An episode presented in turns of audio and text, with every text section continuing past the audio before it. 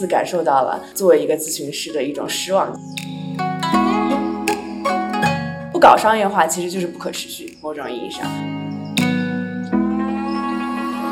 我发现，往往大家走上岔路，或者是觉得 burn out，或者是觉得自个儿走到了一个死胡同，就是因为太久没有这样的空间去呼吸，跟自个儿对话了。如果你什么都不能给你的孩子，只能给一件事情，给的就是无条件的爱。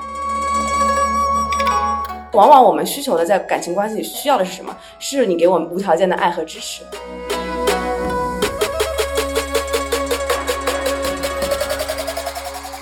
温柔一刀是一档刀法旗下关注新品牌、新营销的播客节目。刀法是全球品牌的营销智库，我们的使命是成就中国好品牌，带领走向全世界。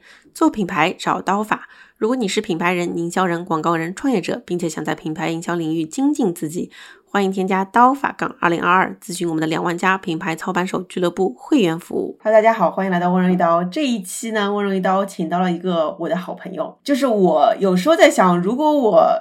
有一天去世，然后我回想我一辈子见过十个奇葩的人呢之一的话，一定有他，呃，就是李毅。然后呢，他现在在非洲卖菜创业，他整个人都非常的神奇。我记得我们相遇是在我们好像是在二零一六年在口车了相见的，对吧？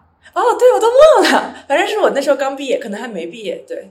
对，然后他有个公众号叫叫离在哪儿？梨在哪儿？对对，然后他那时候我认识他的时候，他就是一个，哎呀，怎么说呢？这个人很难形容，就是他。行为踪迹很难摸索，就是一会儿出现，好像一会儿在野外在打枪，一会儿去了麦肯锡，一会儿他去非洲，我觉得一点都不惊讶。所以，要不李毅你自己介绍一下自己吧。Hello，大家好，我是李毅。对我跟 Doris 真的认识很多年了，然后但是也已经很久没有 catch up，所以我觉得就有机会通过做播客的方式再聊一聊，还挺好的。嗯，对我是一六年毕业的，所以我们俩大概是那时候认识。因为那时候我们都刚开始写公众号啊，可能就是在网上认识的，我印象当中。然后我毕业之后呢，就去了麦肯锡，当时在洛杉矶办公室工作。后来毕业之后的五年，我都在麦肯锡，但是换了三个大洲的不同的办公室。我是一八年初回了北京办公室，然后一九年来的内罗毕办公室。嗯，基本上每一次选择，但到我们可能会聊，反正就是去一个新的地方，对我来说。然后我在二一年初的时候离开了麦肯锡，啊，现在是在非洲做一家农业创业公司，对，就是在种田，然后还要卖菜。哎，我跟你说，就是我觉得麦肯锡一点都不符合你的那你的那个我对你的认知。就是你介绍你自己是麦肯锡的时候，我就觉得啊，boring，就是你知道吗？因为李毅在我心里他是一个人行走的人形 discovery 频道。我跟我们团队就是要形容你的时候，我发现我也很难用很多形容词。给你形容，但是我说他是麦肯锡工作过，然后去非洲创业的时候，大家都会一下子有一种固化的刻板印象，就觉得哦，文理学院毕业，精英人设，然后就是走向麦肯锡，然后再走上，你知道吗？就是就就有一种模板就出来了。麦肯锡对我来说，我觉得还是就是有点像是我的一个工具人，就是我的那个奶牛，就是我当时想去麦肯锡，就觉得这个公司非常的 global 嘛，就可以在全球工作，这就可以满足我到全世界各地去 discovery 的这个梦想。所以呢，我觉得还是很好的利用了它，所以我也没有在一个办公室太太久，就基本上是一两年就换一个办公室，对，还挺好的。换到实在是不能再换了，我就辞职了。OK，那那我们要不先直接说一下，就是你那个卖菜的经历吧。就是其实上一次是两三年前吧，你当时跟我说。你决定去非洲去创业，然后我当时也没有问你为什么，然后去那边怎么样？我们也很久没有聊了，要不你跟我讲讲，就是你当时是怎么决定去非洲的？对，首先去非洲的话，是我一九年过来的。其实我当时在一七年离开麦肯锡洛杉矶，倒不是自愿选择的。因为当时我也是抽那个 H1B 的工作签，没有抽到，所以呢，当时就说那你就不能在美国继续待了。然后一开始我还有点小失落，觉得你看我在洛杉矶还有租的房子，有猫，有男朋友什么的，现在都没了啊。猫还在，猫还在我当年那个室友的家里啊。男朋友也没了吗？男朋友早没了，那是多少年前的男朋友了。但是我很快又想说，哎，挺好，挺好。本来就是麦肯锡的政策是你到第三年才可以就是出去换一个办公室。但是我现在第二年就可以走了，我觉得也蛮好的，因为本来我也想要利用这个就是他们的这种国际 transfer 的这个机会，所以我当时就开始看说我可以去哪儿。一开始我还没想着回国，因为我想着说可以去一个没去过的地方，所以当年其实我本来就已经想去非洲，想去南非办公室。后来因为种种原因就没有去成南非办公室。然后呢，我其实当时有一个将近小半年的一个 leave of absence，就没有在工作，就停薪留职。然后呢，先看一看我可以去哪个办公室。但这个半年其实对我来说是帮助很大的。我感觉我刚毕业的时候，其实工作还是挺努力的。那你先跟我说说你在麦肯锡时候，你都去过哪几个办公室啊？我最早在洛杉矶办公室，因为我本科在 Pomona，所以就是在洛杉矶的学校，所以我毕业之后就留在了洛杉矶。嗯，其实那个是一个我还蛮喜欢的办公室，就是我在麦肯锡待过的三个办公室，洛杉矶。北京还有肯尼亚，差不多都是一百人左右的办公室，就都不是我们全球最大的。其实我还挺喜欢的，因为一百人左右的话，大家就还会相互认识，然后相对来说办公室的氛围也会比较的好。对，但其实作为咨询师的话，你会很少在办公室里待着，基本上大家都只有可能周五才会偶尔去一下办公室，更多时候都是全球各地飞来飞去。然后呢，去见不同的客户。所以其实我在国内的时候，在北京的时候，我是一个一二三的忠实用户，因为我觉得我是一个 perfect use case，就是我每一周看我去哪个酒店，我就会直接订好先一周的比较适合职场穿的衣服寄到那个酒店。然后呢，我周末可能回北京或者去哪里玩，我再订那个周末会比较想穿的休闲的衣服寄过去。对，就非常的适合我，但可能大部分人没有我这么强烈的需求，所以我就是那种超级。对，它特别适合像你这种旅行人士。对对对对对。那你后来就是在在麦肯锡非洲的 office 的时候，你是看到了什么，然后让你想要就是离开麦肯锡在那边创业呢？其实我一共在麦肯锡前前后后也待了四年多，将近五年的时间，中间换了好几个办公室。很多人，包括有一些现在就刚进麦肯锡的小朋友，也会来问我，就觉得说这个工作是不是有。意义啊，等等。然后我之前分享的是，我觉得职场新人，你先不用看意义，你先看看自个儿有没有在学习，这点很重要。我觉得不管这个平台它做的事情是什么，但你可能在一个大公司还是能学到很多的事情。嗯，这点对我来说是很很有意义的。就可能我在每一次换办公室的时候，也可以看到啊，这个新的国家它里面的一些商业可能情况有一些什么样的不一样。然后在内罗毕的时候，其实最重要的给我的一个改变是，二零二零年的时候，因为疫情来了，所以我们当时开始做各种就是 pro bono 的这种给政府服务的项目。我们当时有跟这边的，比方说工商部一起啊，包括呃卫生部等等，就基本上每一个部门吧，我们都有支持。然后就去看怎么样去做一些 COVID 的疫情措施。那像我当时负责的那个项目的话呢，是跟工商部去研究怎么样去支持本地的中小企业，因为很多国家都会在这个时候给中小企业发放一些贷款啊之类的，然后帮助他们渡过难关。我当时就觉得哇，这个项目太有意义了。可能我这么多年咨询做下来做的都是 for profit 的大公司，但是呢，这次我可以对吧，做一点对社会有影响力的事情，做点好事儿。然后我当时就很开心，然后呢也很投入，花了很多的时间去写各种各样的这种应急方案。但大概做了大概六个月到八个月吧，因为这个项目我。总共待了将近有一年的时间，我就发现了事情的不对，因为这个政府实在是没有什么用，就是我们可能写了半天建议，但这个本地的这个政府确实没有什么执行力啊，然后也没有什么资源去把它做下来，而且当时其实我们不是自己做，就是肯尼亚是一个内罗毕有点像全世界的 NGO 之都吧，我觉得就基本上你所知道的国际组织都会把非洲总部设在这里，一方面的原因是因为这边的。气候啊，等等，生活环境实在是太宜人了，所以我也可以理解为什么大家都想住在这里。所以，像联合国非洲总部、世界银行、IFC，就所有这些大机构都会在这边有他们的办公室和很多人。所以呢，我们当时也是联合了很多不同的全世界各地的这种国际发展组织，一起来帮肯尼亚政府做这件事情。但做着做着，我又意识到不对，就是也是一样的，所有大机构其他都会比较的官僚主义。比方说，啊，我们想去 create 一个 fund，可能就要好几年的时间才能做完这件事情。他们其实会很高兴我们有在做，因为这样的话就可以去发各种各样的声明，就是我们已经支持了政府。但实际上呢，你在这个过程当中真正落地的事情是非常非常少，而且非常非常慢的。我记得我当时做着就做着就在想说，天呐，等到这个帮助中小企业的贷款项目真的出来，可能新冠都已经早就结束了。对，所以呢，在这个过程当中，我就觉得，嗯，我第一次感受到了作为一个咨询师的一种失望，就感觉说你做的东西落不了地。对，然后这个当时就让我想说，那我可能真的是已经做咨询师做到头了，就做够了，对我来说。所以你那时候就觉得已经咨询师做到头了，你想要自己亲手把手扎进泥里面去干点事儿了，是吧？对，因为我感觉我还挺想做这种 ops 啊、运营啊这种事情的，但是因为我我毕业第一份工作就做咨询嘛，所以其实我没有这方面的经验。对，然后我也感觉说，嗯，你要是再不做的话，你可能一辈子都做不了了。如果说你真的在麦肯锡做到 partner 的话，你相对来说会越来的越不接地气，也不一定是个坏事儿。你在某些方面也会成长，对。但是我不想我的自个儿的技能树里面缺掉这一块，就是可以干活的这一块。哎，我这边插个问题啊，就是精英的一个成功轨迹吧，是三大行业嘛，就是金融咨询，然后可能是互联网 tech。那你你觉得做咨询这个行业，它给你带来了什么？你现在回头来看，你还会再选一次去做咨询吗？就是如果一毕业的话，首先我是会的，对，就是有几个很重要的事情，一个是我意识到说，因为咨询行业呢。它会不停的接触很多新的行业，对我来说，尤其是我比较 intentional 的吧，有意识的把我自个儿的麦肯锡经历塑造成了一个不断在改变的经历，因为我也没有一直在一个办公室待着，然后也没有一直服务于一个行业，因为我基本上是每一年半就会自个儿去主动申请，就是换一次地方，所以呢，这个就让我可以不断的接触新事物。我觉得咨询师有一个好处，相对来说就是对新事物的恐惧程度会比较低一些，因为说实话，我后来做农业。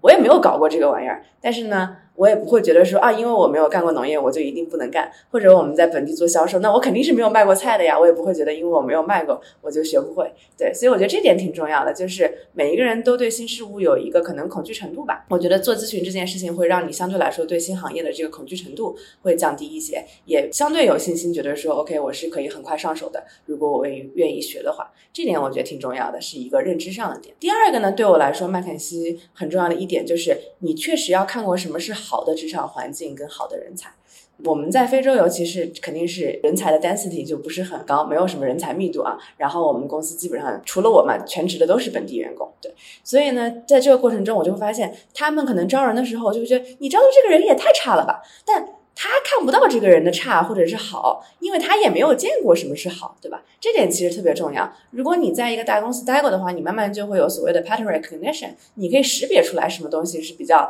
比较好的、比较 make sense 的。这个系统好像是有道理的。但是如果你可能从来没有过的话，你就没有这样的一个识别能力。所以呢，我觉得虽然我现在做的事情跟以前做咨询是风马牛不相及，没有什么太大的联系。但是呢，我曾经看过什么是好，什么是好的人才，那还是很有帮助的，就能帮助我在我们现在的一个比较新的公司里面，也去搭建这些系统，也可以意识到说一个人身上好的一些品质是什么。我觉得你老是要看，你老是会看到很多东西的正面的，就是很 positive，因为每次跟你聊都觉得哇，充满了能量。那你如果说离开麦肯，因为其实咨询也会有被诟病另一个反面，就是一个是不接地气嘛，就是其实纸上谈兵。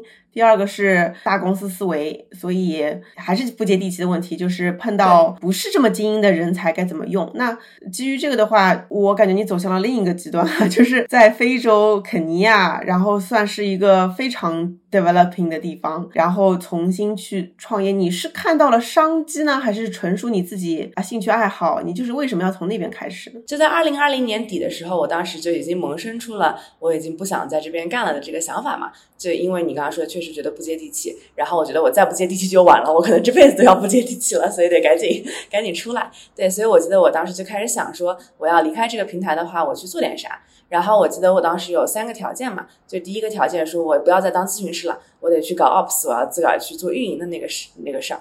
然后第二个条件是，我不想再服务大公司大企业了，就是从这种就是 for profit 的 Fortune Five Hundred 到就是不是 for profit 这种大型的国际组织 NGO，我这时候已经都有经验了，然后就觉得相对来说还是都是比较缓慢的。然后所以我比较想去一个小公司，嗯，startup，对，这样的话可能你可以看到事情发展的速度更快一些。然后第三个就是我特别想做一件我就心里比较相信的事情，就我当时的嗯 description 是说 unarguably good，但这个是对我来说。的就是我相信它是一件好事儿，但当时我也不知道这事儿是什么，但我就觉得说我不能去做一件我可能今天醒来会想说这事儿有没有意义那种事儿，这样就可以省去很多内耗。对，然后呢，我当时其实写完了之后，我就把这事儿给忘了。然后完了之后，也就是没有一个很确定的，可能要去找下一份什么工作，我也没有主动去找，说实话，嗯，但有一些朋友可能知道我想要辞职了，也会给我介绍一些机会。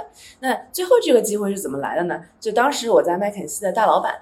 嗯，就是我们在这边东非办公室的做人，他其实是我在项目上直接的汇报对象。所以呢，如果我准备走了，我就要先去跟他打个招呼，我就说，嗯，你看我准备撤了，因为对吧？刚才我说的种种原因。然后我以为他还会想要挽留我一下，对吧？不不不，你干的很好啊，你在这里有光明的未来。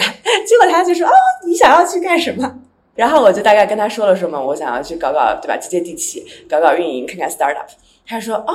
太好了，我有一个 idea 要给你，就是他其实是麦肯锡在我们整个非洲负责农业项目的，所以呢，他做过很多非洲国家的这种农业战略，也觉得对吧？农业战略写了就写了，以大部分非洲政府的实力，确实也没法就是去落地啊。所以呢，他其实当时就想到了一个做农业公司的想法。对，然后包括这个公司最开始的运营模式应该是怎么样的？他刚刚想到，我就跟他说我想要辞职了。他说那好啊，那你去搞吧，我把这个想法给你了，你就当 当 co-founder，然后你你去运营吧。对，所以呢，就是为什么我开始做了 FarmWorks，就是我们现在这家公司。所以你这家公司到底是做什么的？你能详细的说一下吗？那我现在来说一下我们公司的这个运营商业模式。我们公司其实主要的 dream 对吧？vision 就是希望可以提高非洲的这个农业生产力。但这个问题很大了，我觉得就是一个你可以花一辈子去解决的问题。那我们的做法呢，其实是在产地和销地两端都建立自己的这个能力。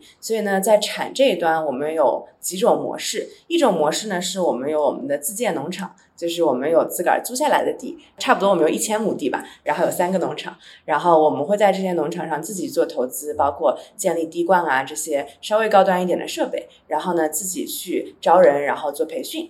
然后呢，在这些农场自己进行一个运作这一块的话，其实主要不是用来做规模化的，更多是用来做一些培训，然后研究以及做一个 center of excellence，更加更加像一个 demo farm 吧，就是我们把这个 farm 搞得漂漂亮亮的，未来可以让更多人看到这里面的一些运营方法。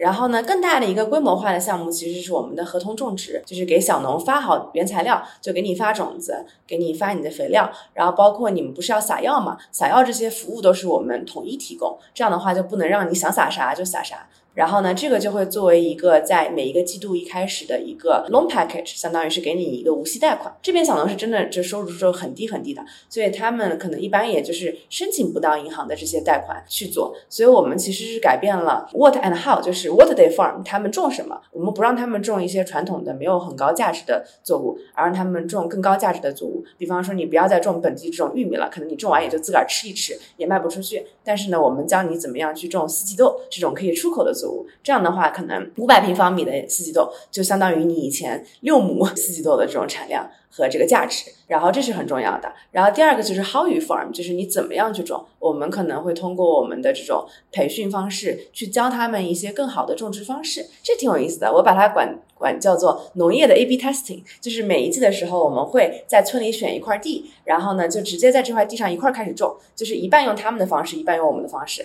然后农民就会一块过来看，然后也一块动手种，你就能看到说 OK 用你的方式产生的效果，用用我们的方式产生的效果怎么样？这样 A/B testing 效果果出来之后，他们就真的会相信，因为他们也没有智能机啊，然后你给他发发信息说你要这么这么种，他们其实也不会理你。所以这农农民是需要真正的看到那个效果，然后自己去做，自己看到了，他才会真正的改变他们的想法。第三块的话，我们也会在合同种植以外直接做一个市场价的收购。比方说你这个农民自个儿家里种了洋葱跟番茄，你就卖给我们，然后我们就直接用市场价收收购。那我给你提供的价值可能就是我给你提供了一个市场渠道，你不用自个儿拿着这个菜去菜市场，可能你也没有那个车，对吧？但是我们会来收。然后呢，此外我们还有就是出口的做，我们就直接做出口。我们会有整个的 certification 的流程，然后可以拿到这个出口资质。所以现在基本上我们会往欧洲，就是英国啊、法国、荷兰，对，我们都做直接出。所以呢，从这点上来说，我们还算是一个比较 comprehensive、比较完整的公司。就是产我们也做，销我们也做，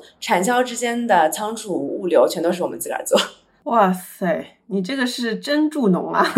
对，这是非洲版助农项目，而且这个这个真的是下沉到非洲，我觉得你好有意思啊，对，把我脑子吹飞了。没有没有比我们更下沉的企业了，我跟你说。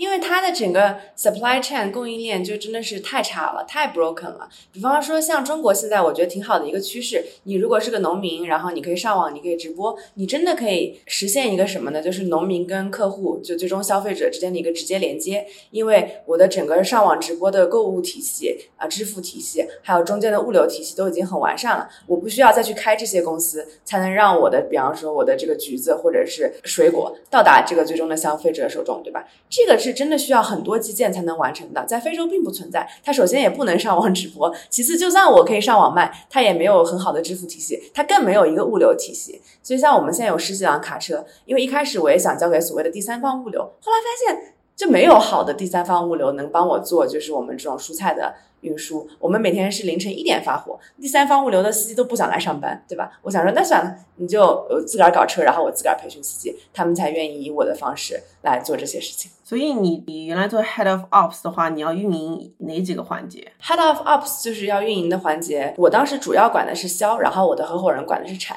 因为我合伙人是一个更有生产经验的一个肯尼亚人。我管销的话，其实就是从一开始的怎么样去卖。就最开始我到农场的时候，我们已经开了第一个农场了，就开了两三个月了。然后我就发现有很多我们当时收过来的水果，比方说像番茄呀什么的，就放在我们的那个冷库。那个冷库啊，它的冷库很搞笑，冷库是一个用碳做的，叫 charcoal cooler，就不是高端冷库，就是一个那种呵呵土冷库，反正就是放在里面来保鲜。然后呢，我就说那你们在哪儿卖呢？他们说啊，这个可能我们拿到菜市场去卖一卖就能卖掉了。但问题在于，其实你听起来好像你拿到菜市场卖一卖很简单，但其实这边所有的菜市场它也是有自个儿的运营方式跟游戏规则的，对吧？它也有已经在那边的这种 existing 的 player，他们自个儿中间还有 cartel，就所谓的这种帮派。所以你不是说你今天出现了，大家就会来找你买东西的。所以这其实是一个要好好。的做这种市场打开的这样的一套工具，对吧？所以我刚开始就开始先是招销售，然后呢，也有的销售好，有的销售不行，然后就让他们试着去不同的菜市场先卖，然后慢慢的摸出了一套，就是怎么样在菜市场开店，怎么样进入这个菜市场，包括要跟城管聊好，然后要找到一个比较好的位置，可能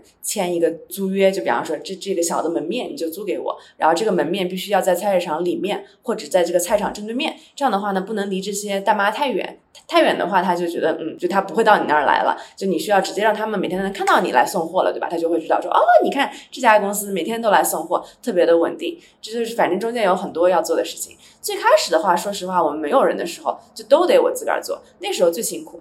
嗯，那个时候我基本上是每天，比方说凌晨一两点钟才能睡，然后呢，差不多三四点钟又会被叫起来，因为那时候我还要负责去给我们的卡车加油。对，那他们可能就是三点钟要出发，然后路上没油了，然后跑跑到那个 Shell Station，然后打电话说老板没油了，快给我加油。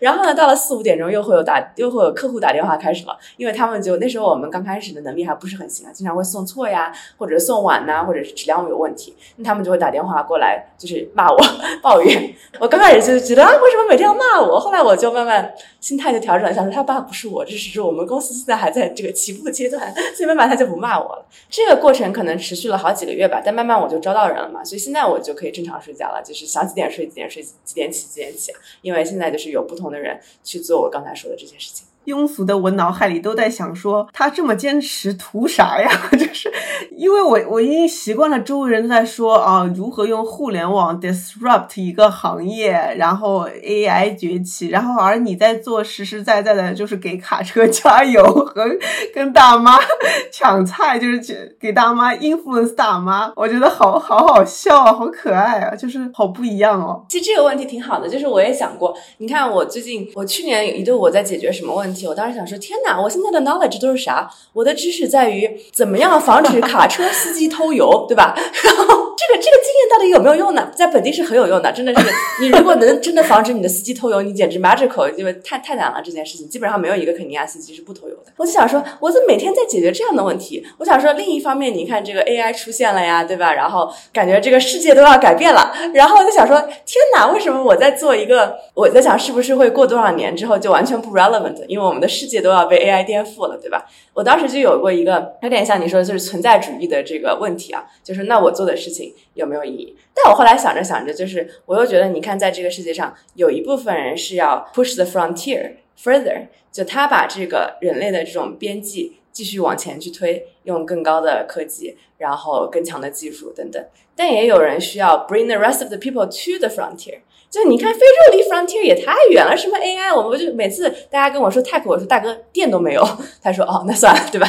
就是真的是太远了，所以就是也需要有人把更多的人就是往往这个 frontier 带一带。那我感觉我做的活儿可能就是更加像是后者吧。那前者跟后者都是有意义的，无非就是你选择做哪一个。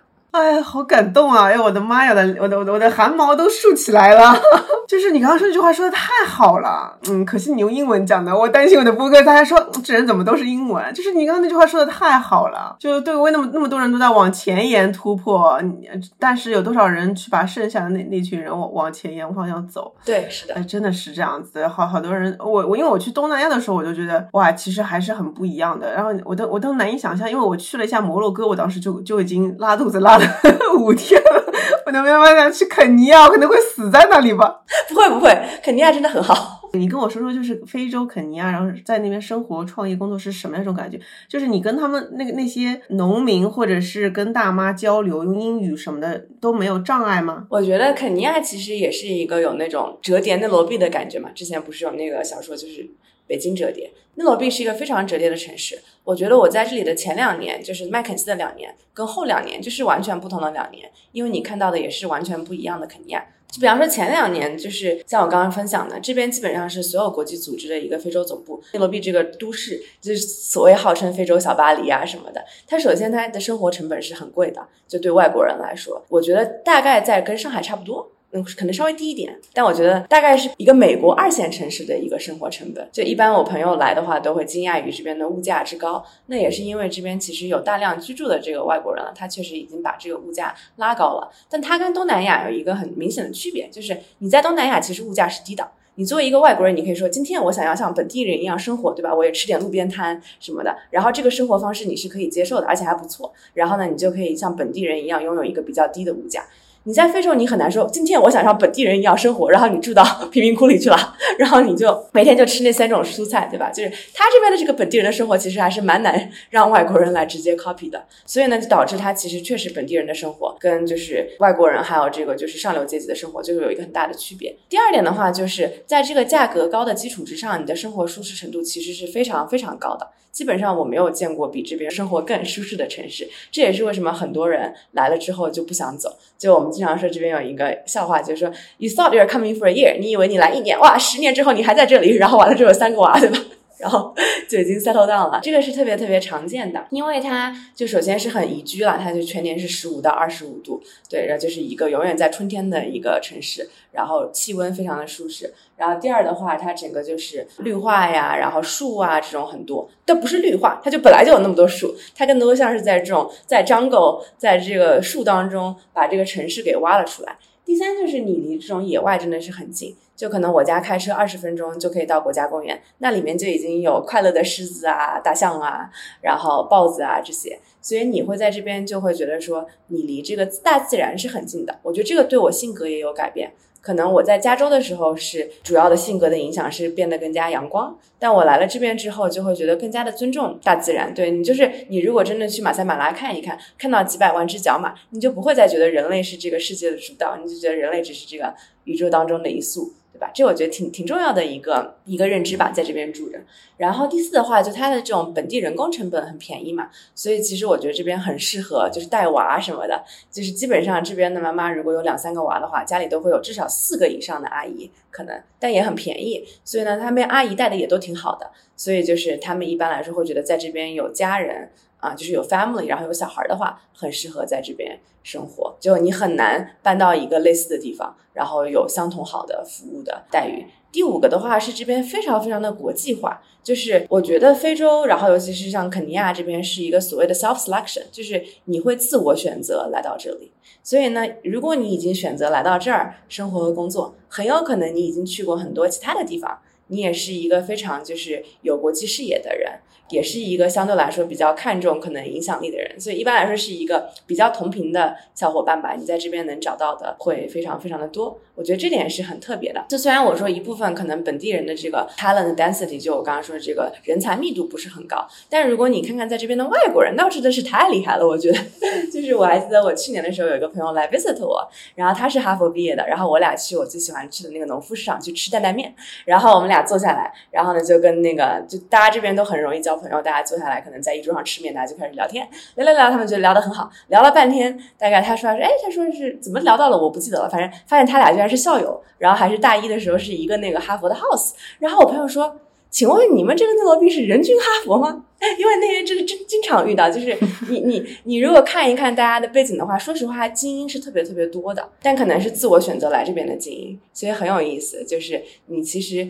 一部分呢，你会发现有很多跟你同频，然后很优秀的人在这边做着各种各样有意思的事情，这个会让你觉得你不是很孤独。另外一部分的话，这边的生活环境也很好，所以呢，你就会发现很多人就过来住着住着就留下来了。哦，原来是这样子。哎，那其他人过来都会做些什么的事儿呢？我觉得，就如果从 expats 外国人的这个 community 的话，可能有几个大项。一个大项呢，就是所有的国际组织。就比方说我在联合国工作，我在世行工作，然后我在各个的，比方说 embassy，就因为有很多的这个大使馆，就内罗毕的红色牌照，就外交牌照，就是 全世界最多的，就随便在大街上就有很多的这个红色牌照，对外交牌照，因为这边的外交官非常非常的多。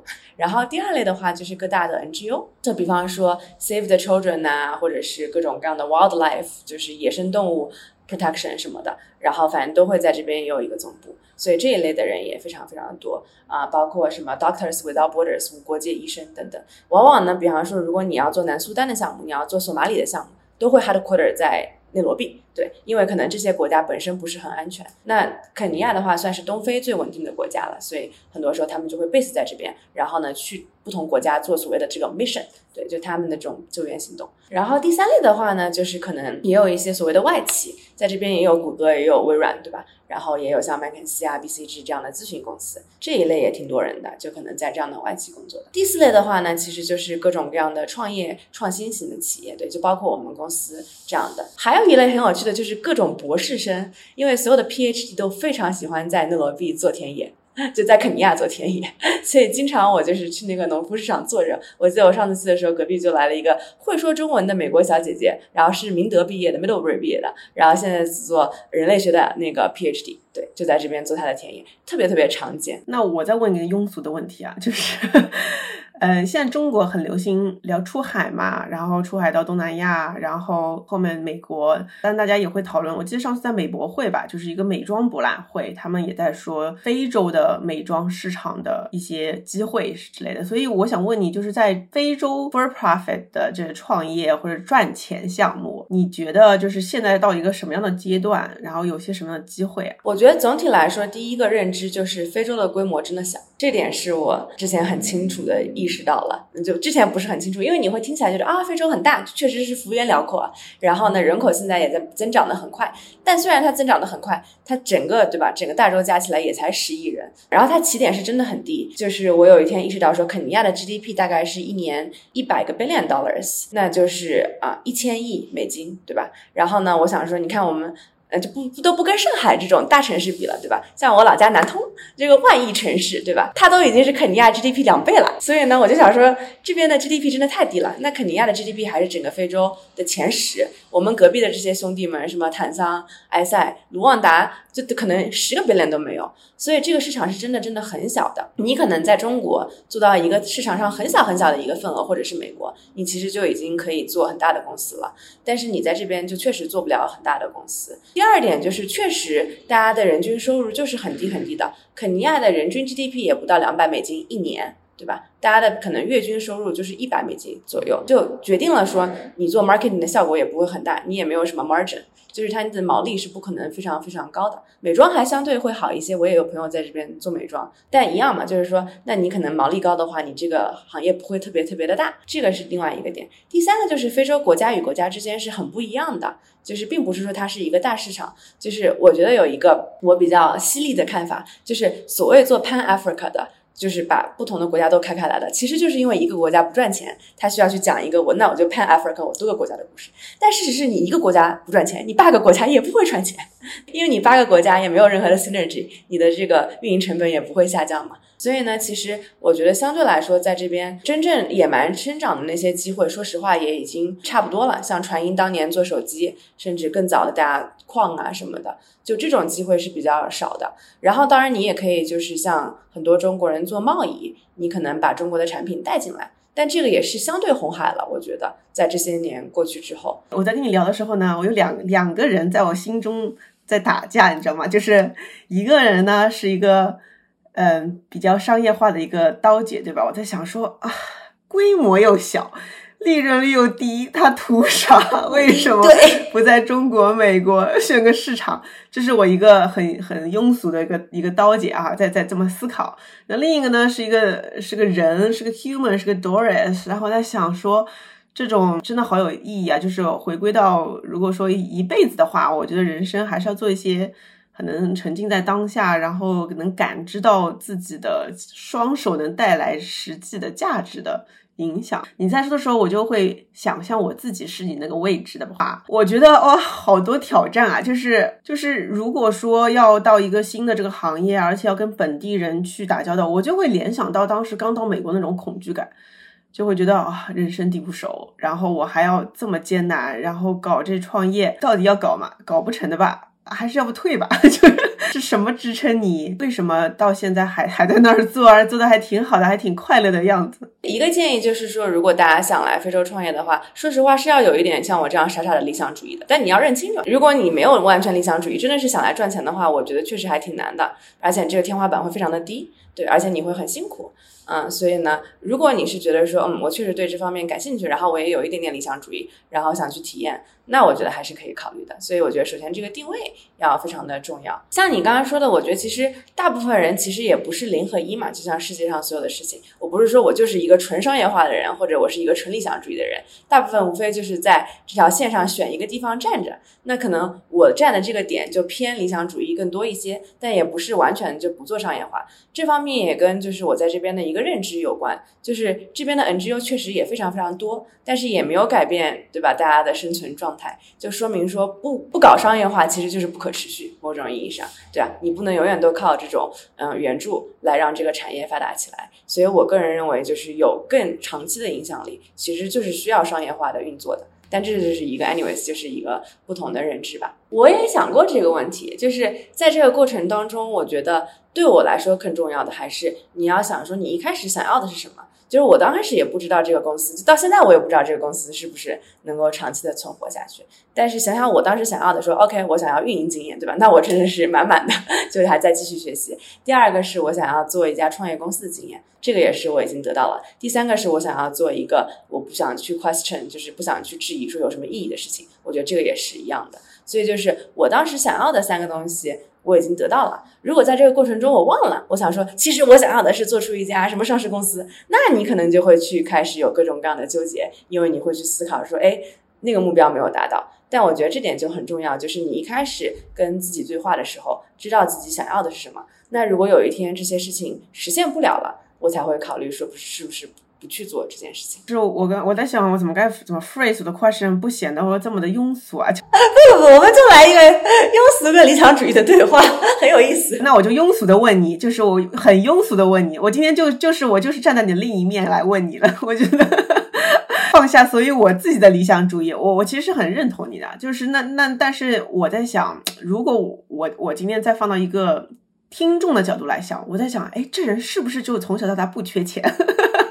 然后他就是可以去追求他的理想。如果我家很富裕，我也可以啊。但我知道你不是这样的人，就是你不是一个，就是所以我就想问你，我用一个不庸俗的方式问你说，你的安全感来自于哪里？这是第一个。第二个是你说你的有三个要求的第三个点是不会质疑的、不可质疑的一个价值。我觉得首先人能想清楚什么是他不可质疑的价值，且这是他想要的，其他的东西他都可以放。我觉得这是个很难的事儿。所以就想问你，哎，你是怎么 come to this conclusion 的？第一个就是聊一下安全感嘛。我觉得安全感有挺多来源的，就是我首先很感谢我的原生家庭了。我觉得我爸妈还是相对来说挺支持我的。但先先不说这个，就是我之前在看 Sam Sam Altman 写的一个，就是类似于什么成功的几个法则，其中有一个点我觉得很有意思啊。他是说，其实我们需要去某种意义上的让大家可以更加轻松的去承担风险，这点很重要。就是其实创业者是确实是这个社会当中不可或缺的一个很大的群体，虽然这这个群体的绝对人数没有那么多，但它的相对影响力会非常非常的大。那为什么有的人会选择去有这个纵身一跃去做他自个儿想做的事情，有的人可能不会选择？这跟我们对就是风险的这样的一个承担能力，跟对这个风险的一个意识也很有关。他自个儿有说说，你看，因为他的家境也比较殷实，所以他觉得说他就有一个比较高的承担风险的能力。那从这个程度上，我觉得某种意义上对我来说也是。虽然我们家也不是什么大富大贵，但至少也是就是正常就中中产阶级，就是我妈爸妈还不需要我来养，对吧？他们自己也可以负担好自个儿的生活。那我只要对我自己负责这就可以了。然后我现在也没有家庭，也不用养家，所以还处在一个。承担风险能力很高的时期，我觉得这是很重要的，因为你在人生中就是会有承担风险能力高和低的不同的时期，所以在你这个相对来说能力高的时候去做一些风险更高的事情，我觉得是很重要的。第二就是我其实也要感谢之前麦肯锡的这个平台，你其实咨询师的话，你哪天你创业失败了，你想回去读个书，然后再回去做咨询都是可以的，这个平台它并不会。把门对你关上，相反，它反而是敞开的，就是说啊，你出去还有点社会经验了，对吧？行业经验了，回来更好。所以我觉得这点其实也很重要。我就觉得觉得说，如果我要是这事儿没有做成，我确实还是有很多退路的，不会觉得说我就无路可退了。这点其实很重要，因为你也知道，创业者的心态很重要。如果你的心态崩了，然后觉得说自己被就是逼到一个角落的话，那就非常的不健康。但如果你知道自己有很多选择的话，首先这个是你可以从一个我觉得。更加庸俗的角度，你要安排好嘛，对吧？你要安排好自个儿的退路。可能如果我当年没有我这么好的一个，比方说知道自个儿有退路，知道自个儿还去读书，自知道自个儿还可以换工作，等等等等的话，我也不一定会做我现在的这个选择。所以我觉得这个是就并没有说纯理想主义，然后就傻傻的 就纵身一跃，还是知道说自己有哪些 Plan B，还有后备项的。对，这点很重要。然后第二点的话，就是更加从心理层面的聊这个安全感的话题，对吧？就是我觉得这个是每一个人他天生确实他那个值就不太一样，可能在你的观察里，我这个值就是比较高的。然后我感觉我也非常的，确实要感谢身边的就是父母，还有一些朋友，给了我很大的。这个安全感，我有创业的朋友，就是创业比较成功，他说你放心吧，你这辈子我都保证你不会 不会特别穷。我说谢谢。对，然后包括我跟我爸妈聊的时候也是这样，他们一开始也不支持我离开麦肯锡，尤其是在疫情大环境很不确定的情况下，他们会觉得说啊你在大平台至少对吧？呃，有确定性。我说，你看现在麦肯锡也在裁员了，你看 什么大平台都没有确定性，对吧？所以我还有先见之明，我走的比较早。我觉得当时跟他们的这个沟通是很重要的，就是我当时也给他们写了信嘛，就是去给他们解释说我的这个想法，包括我不是那么傻，其实我有考虑过备选方案啊什么的，那他们就慢慢能够支持跟理解了。我觉得在我们这个就是二三十岁的这个年龄段吧，其实跟父母的关系投资是。ROI 非常高的一个投资，因为如果你跟他关系不好的话，你 suffer 会非常非常的多，就是你的 downside 实在太大了。我感觉，如果在跟父母关系不好的情况下，所以我感觉就是跟父母多去沟通，然后让你可以跟他们之间互相更加理解，其实是一个非常值得做的一个投资。就是刚刚听你说这些，我有个第一反应，就是因为我不是生孩子了嘛。我第一反应就是哇，我想养个孩子，我想让他像李毅那样。哇，这评价很高。爸妈是怎么养你养成这个样子的？就是很想知道你爸妈的育儿经。我觉得你爸妈得出个育儿经，怎么能养出这么一个？就是我，我觉得就是有，因为有时候我在想我的儿子，我长大希望他怎么样。然后呢，我觉得他变成什么样，我都会爱他的。但是我希望他能有勇气去尝试所有他感兴趣的东西，他能有这份勇气和安全感。我就觉得就很棒了啊，然后所以我觉得你就是 exactly like that，所以我就在想你爸妈是怎么做的。我觉得你现在已经有这个有这个认知和这个觉察了，那你儿子肯定会变成那样的。Hopefully，我还是挺想知道，就是因为你你记得吗？就是那时候一六年的时候，我当时口才见你之前，我就记得我看了你一篇文章，其实你文章那张很长啊，然后我有时候看不完，但是我发现每次阅读量特别高，就是而且你这种是年更新博主，就是。一年写一篇，叫哦我去买菜了，我去非洲了。然后而且他的阅读量永远是特别高，而且粉丝粘性特别高，因为他不是个博主，他是真实在记录自己人生嘛。然后我记得一六年你写了一篇文章，叫呃你个朋友会说这么一句话，叫如果我是李毅，我会怎么样？我其实当时印象很深刻的，我有时候也会在想，如果我是李毅，我现在会干嘛？我可能会做完全不一样的现在很多的事儿，就是我自己觉得我还是个落入俗套的人，但是你真的是有点清新脱俗的，所以就是我还是想问问你，你一步步是怎么会到这样的一个 很奇形的这个状，就是很奇特的一个状态的？反正就是每次看到你都感觉你在做一些很不一样的事儿，这是可能是表层啊，就是想问问你，我记得你也说过什么创造你自己的游戏规。则什么之类的，跟我们在多说说吧。我不觉得你也很清新脱俗啊，而且你有找到你，哎，我不我激动的了，我电脑差点掉下来。就是，而且你有在做你就是非常擅长的事情啊，我觉得特别好。因为我感觉我并没有像你那么早的就知道，比方说助力中国品牌或者是营销啊这块是我特别强的一个强项，对吧？你看我做农业，难道这是我强项吗？不是啊，这不是一不小心 掉到我面前，也没有说我因为这方面特别的有专长，所以就做下去了。所以我其实还蛮羡慕那些就是一开始他 specialty 找到的比较早，那你就在那个专长上发挥就好了，我觉得。但可能因为我当一个 generalist，就所谓通才，当的时间太长了，就从文理学院再到麦肯锡，其实都是没有专长的。所以呢，对我来说找到这件事情就还比较晚一些。而且说实话，你说是不是做一辈子非洲农业也也不一定。就是说实话是不知道下面会发生什么。但是回到你刚才的问题，就是你怎么样变得比较的？就为什么大家会说如果我是李毅啊，我会怎么想？我觉得这这句话的底层更多其实是，如果我愿意追随我自个儿的内心，我会怎么做？我觉得这个其实大家真正在问的一件事情。因为你在那时候见到我的时候，如果就觉得我比较奇葩，那我那时候不奇葩，我那时候不是正常的精英主义道路嘛，对吧？我从文理学院去麦肯锡上班，这个很正常，而且是大家很比较人人称羡的一条比较认可的一条。道路对吧？而且我还在麦肯锡待了那么多年，可能很多人都想不到我能待超过两年以上，结果我还待了好多年。所以呢，其实我之前的道路并没有很离经叛道这种大众的能够认知或者觉得比较认可的一个路线。我觉得这个其实是有帮助的。就比方说，如果我当年毕业，我就直接来非洲卖菜，我能不能卖好不说，但肯定支持我的人会少很多，对吧？因为你也没有什么背书，然后你也是没有什么能力的这种能被认可。但可能正是因为我已经走过。过了大众比较认可的传统精英主义的道路，然后我再出来离经叛道的时候，反而我觉得至少我身边的人还都挺支持我的，因为他们会觉得说，至少你已经，包括我爸妈会觉得说，呃，至少你已经证明过你可以在大平台混得还不错，然后如果不行的话，你还可以回去，对吧？那你的风险也比较相对被降低了。这个我觉得首先是一个比较客观的一个认知，是我并不是一直离经叛道，而是在后来才选择的一个可能不太主流的路线。那第二个点就在于说，为什么大家会有一个认知，就觉得说我一开始就不太一样？我觉得这个其实是跟我可能展现出来的一个性格相关，就是我确实会比较的听从内心的一些声音，然后做一些比较奇葩的事情。然后就好像我当时还没有来非洲的时候，你当时提出来这个说法，说我是一个什么人心 discovery channel，就是老是在去探索一些新的事情。我觉得这个点其实还挺有意思的。我觉得我的一个专长在于和自己对话这件事情上面，因为其实人到了最后，很多时候，就比方说，我是选择那个更加商业化的我呢，还是选择那个更加理想主义的我？其实就是我和我的一个对话跟斗争嘛，对吧？就是我能不能跟自己达成和解，这点其实很重要。我觉得，如果说我真的有什么专长，我就是在和自己达成和解上，这个专长很高。我觉得确实是 比较 top 的一个一个一个技能。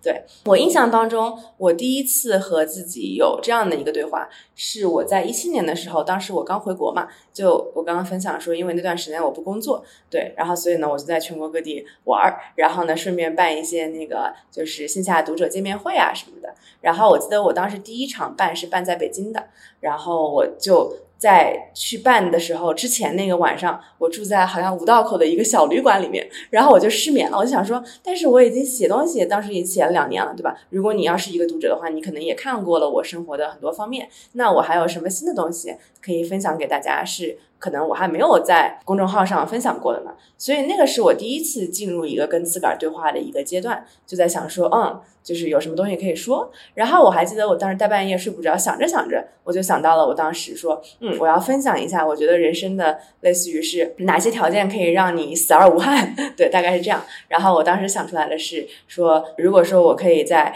我比方说死的时候，感觉自己是被爱、被尊重跟被感谢的时的话。那我就可以死而无憾了，没有什么其他条件，对吧？我当时自个儿想一想，就想出了这个东西，然后所以我第二天就去分享了。我刚刚想分享这一个小故事，是想说，其实很重要的一点是，你能在自个儿的生命当中创造跟自己对话的一个空间。我发现，往往大家走上岔路，或者是觉得 burn out，或者是觉得自个儿走到了一个死胡同，就是因为太久没有这样的空间去呼吸跟自个儿对话了。所以，为什么我有的时候会觉得，我当年没有抽到我的工作签证，可能是我人生中最幸运的一件事情。就是因为我其实，在工作第一年，在美国的麦肯锡也是完全没有跟自个儿对话的时间的。你那个被抽的太狠了，就是那个要求很高，然后你就是工作特别的努力，对，就想要 meet 那个 bar。所以，如果不是因为外部环境给我造就了一个可能小半年的休息时间，我就永远都不会进入那样的一个 mental 的这种一个心理区间，可以去有这样的深刻跟自个儿对话，然后想到一个答案。这样的一个过程，所以我觉得现在大家就是可能去有一些 gap year 啊什么的，是很有必要的。你就不管这个时间是不是赚钱或者怎么样，但这个过程真的太重要了。就可能在这段时间里面，你才第一次有了这样的一个心理空间，可以开始学着跟自个儿对话。然后这个能力一旦有了之后，你其实也不会再失去了。可能当你下一次再觉得自个儿进入一个死胡同，然后面对一个瓶颈期的时候，你可以再一次停下来，然后再去跟自个儿聊一聊你想要的是什么。所以对我来说，其实我第一次跟自个儿聊就是在一七年的那个时候，然后第二次差不多就是在二零年的那个时候，对吧？就是我想说，哎，我不想做咨询师了，我想要做什么？对，所以这个过程是很重要的，可能每两三年就得重复一次啊。我这个对我来说也是非常印象深刻的，因为早期写写博客的时候，我记得我们。俩都是好像是通过那种形式在跟自己对话。后来是因为一七年回国以后，然后我会发现越来越越来越忘掉这个习惯的，其实是真的很容易忘掉。而且就是呃，我我发现我周围的人，我看到大家其实也是一样的，就是工作一段时间就会觉得，哎，我这车是已经开爆了，然后我得休一段时间，然后过段时间再继续去开车。然后再再瘫痪一段时间。现在有个段子嘛，就是说我不想只是有个 gap year，我想有个 gap life，就是我这一辈子都想 gap 过去。就是我觉得其实是应该有一个 gap life。比如说我后来会发现，哎，这样其实很不健康，因为很多人就会觉得，哎，我休假一段时间，我又好了，哎，我再回去，然后我不行了，我我再又不行了。其实就是要创造一个可以跟自己呼吸和交流的这个一个。生活方式和工作，但其实很难很难有这么一种，除非是你自己是老板。对，所以自己是老板也挺重要的。我觉得对我来说，虽然老板当的很艰难，但是当老板还是挺好的，确实自由度多了一些。还有就是，可能你跟自己对话那个东西，你确实要去实施的，对吧？就有点像我们做战略，你战略做完，你把那 PPT 扔掉了，那你还不如不做。但是如果你做完之后，真的可以去啊把它实施下去，就好像你跟自个儿对话得到了结果，对吧？那你就要去实施。我记得我最近看你文章的是，你说你要那个什么执剑和拈花，对吧？你挺好啊。你有了这个概念之后，你有真的在你的工作当中去实施，你可能真的有自个儿去思考的日子，那就很好，可能就会让你整个人的状态或者是工作的状态啊，就至少是更进一步，让你觉得这个车能开得更久，而且可能是可以更可持续的开，对吧？但有的人可能想到了说，哦，对我需要有自个儿思考的日子，但是呢，他。回到工作之后，还是没有去好好的把这件事情实施下去，那他就像以前的一样开那辆车，那就还是不可持续的。所以我觉得这一点很重要，写下来也很重要，写下来让你自个儿知道，让团队知道，他们也可以去尊重你，这个很重要。对我，我觉得我我我也很认同，就是我其实觉得，我有时候在想人生中最重要的一个特质到底是什么的时候，我自己写下来就是勇气，就是我觉得很多人是有勇气。面对自己真真实的那个内心，其实很多时候你会做很多事情来逃避，或者就是说 blame others，你不用再看自己的问题。大概是知道自己要什么的时候，你又没有那个勇气去真的去落。我觉得勇气真的是个很宝贵的特质，但是勇气。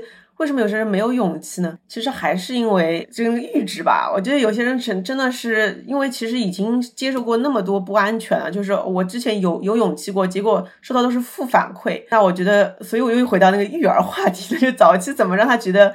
他的勇敢是有 return 的。虽然我没有我没有孩子，但我真的思考过这个问题。然后刚才你在说的时候，我就已经想到了你的你的儿子。就是我认为，如果你是家长的话，你给这个变成给我儿子的建议啊。不是给你的建议，就是如 你是家长的话，就是我感觉，如果你什么都不能给你的孩子，只能给一件事情，给的就是无条件的爱。这个真的是太太太太太重要了。就是为什么有勇气？勇气是要建立在说，你知道，不管我怎么样，都会有人能够接受我，然后可以拖住我，这点很重要。当然，这个人不一定能陪你一生，对吧？有一天你也会就是离开你的孩子，但是他知道说这个东西曾在他的生命当中存在过，这个非常非常的有帮助。就包括到现在，我还是会去跟我的父母去确认这种无条件的爱。比方说，大概在几周前吧，我有段时间就是稍微心情有点不好，然后呢，我就去跟我妈聊，我说：“你看，要是我到了再过几年，然后我要三十多了，然后完了之后我事业也不成功，然后也没有结婚，对吧？没有爱情，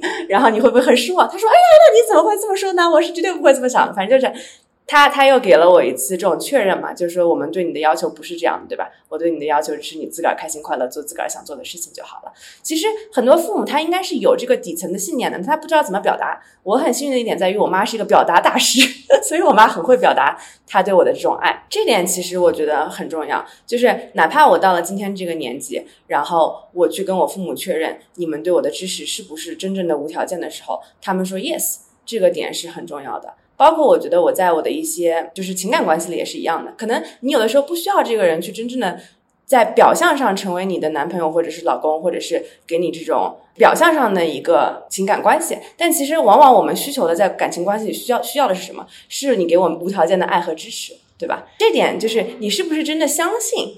这件事情是会发生的，特别特别的重要。很多人我觉得一个不安全感的来源是在于他不知道是不是他的生命当中有人是这样对他的，他也不知道自己是不是这样对别人的。但是如果当你知道有人是真的给你提供无条件的爱与支持，你也愿意给对方同样的回报的时候，你的安全感会极大程度的增加。对我理解你说的，哎呀，我觉得你比我小小什么四五岁，然后已经到了这样的认知，还真的蛮不容易的。就是在你最差最差的时候，他其实仍然觉得啊，这样的你还是很好的。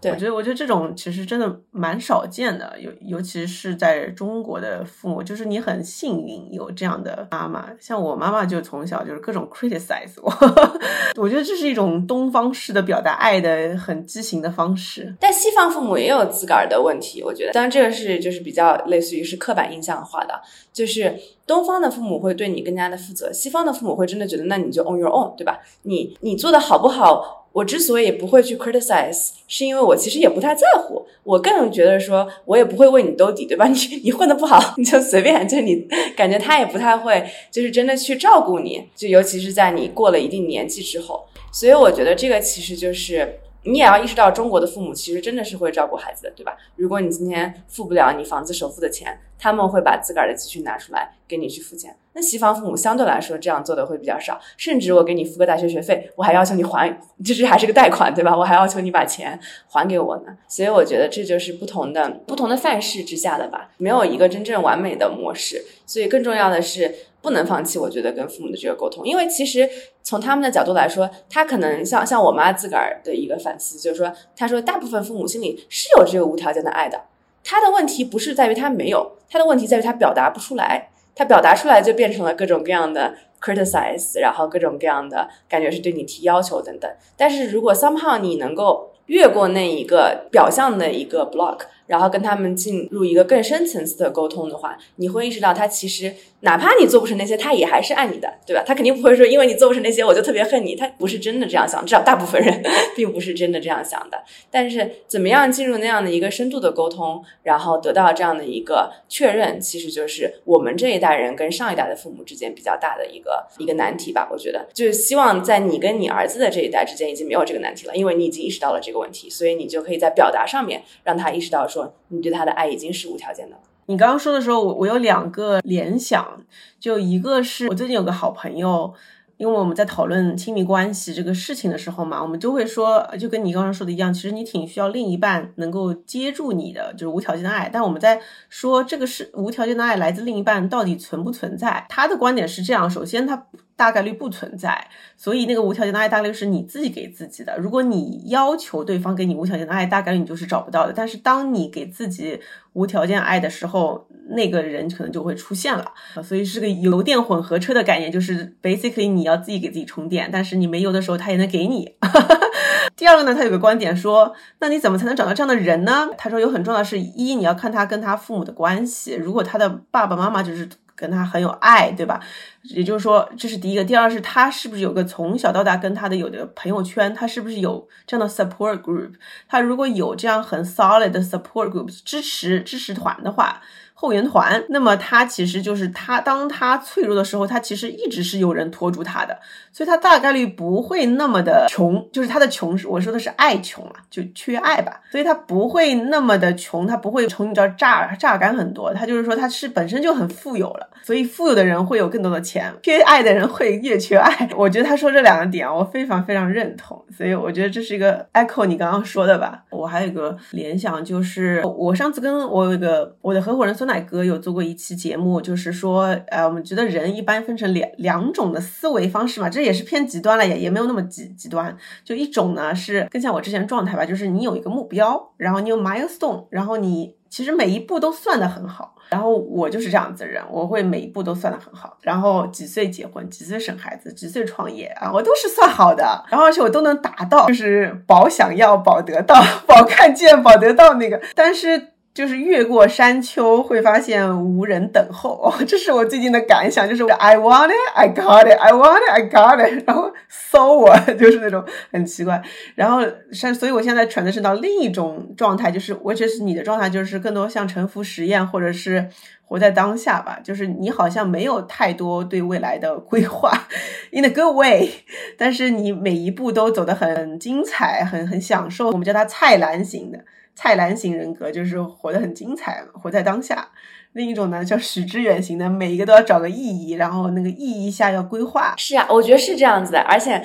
我感觉更多，尤其是我身边优秀的女孩子，其实都有在做一个改变。就是我记得我大概当时跟丹喵认识的时候，跟跟你认识差不多。然后我俩也很像，也是写很长的文章，然后类似的背景。但我们俩第一次见面就发现，我们俩是完全不同的人格。就是我是出去玩完全没有计划，他出去玩会拿 Excel 排好，就是几点钟、几点几分在哪里坐个巴士都会排好的。他是学法的嘛，法律对对对对对，他跟你说的是一模一样。他说我已经规划好了，我几岁要结婚，几岁生小孩。什么什么的，我就想说啊，我完全没有规划，所以就是我觉得，至少从我一开始不叫一开始吧，但是就我这几年体验，可能是你现在也在体验到的，就是真正本质的是所谓的和自己对话嘛。你自个儿有和自个儿对话的能力，知道自己内心的声音是什么样子的，然后你去追随那样的一个声音，然后当你把自己的这个游戏越玩越好的时候。属于你的那个道路就会出现，那这个时候有一些人就会选择说，那我就要去计算每一个道路它好还是不好，对吧？然后完了之后，我选哪条路是未来最好的。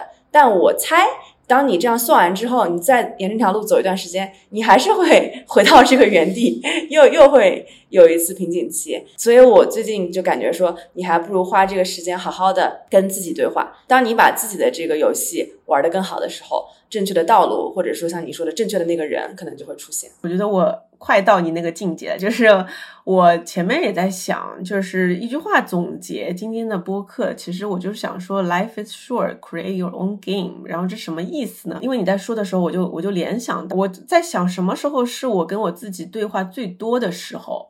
就是是我的人生哪个阶段是最多的？我我突然就想起来，那时候是二零一二年，我在 Bard Bard College，然后我在走在我们那个 campus center 到我寝室的那条很黑的一条树林的道路里面，我一个人走的。我记得我那时候也没有太多的朋友。然后特别的孤独，然后但是我那时候因为孤独，所以也不起眼，然后就有很多跟自己对话的时间。然后我当时就在想，我记得那时候大家都在说啊，文理学院，因为我们那个文理学院不像你们 Pomona 还挺好的，我们不是一个 nobody 嘛。大家都是出去做艺术的啊，做哲学家。反正我做不了那个。然后大家都在说啊，我们这个学校没有太多的 alumni，没有太多校友资源，其实是很难找工作，尤其是中国人。然后你也去不了那些地方，所以你还是得读个研究生。就是各种觉得自己不好，觉得自己不好。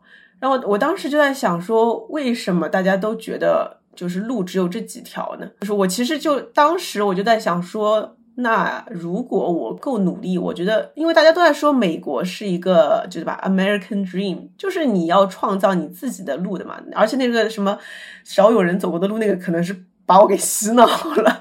所以我那个时候就在想说，那如果我自己到底想要什么，然后我去创造我自己的游戏。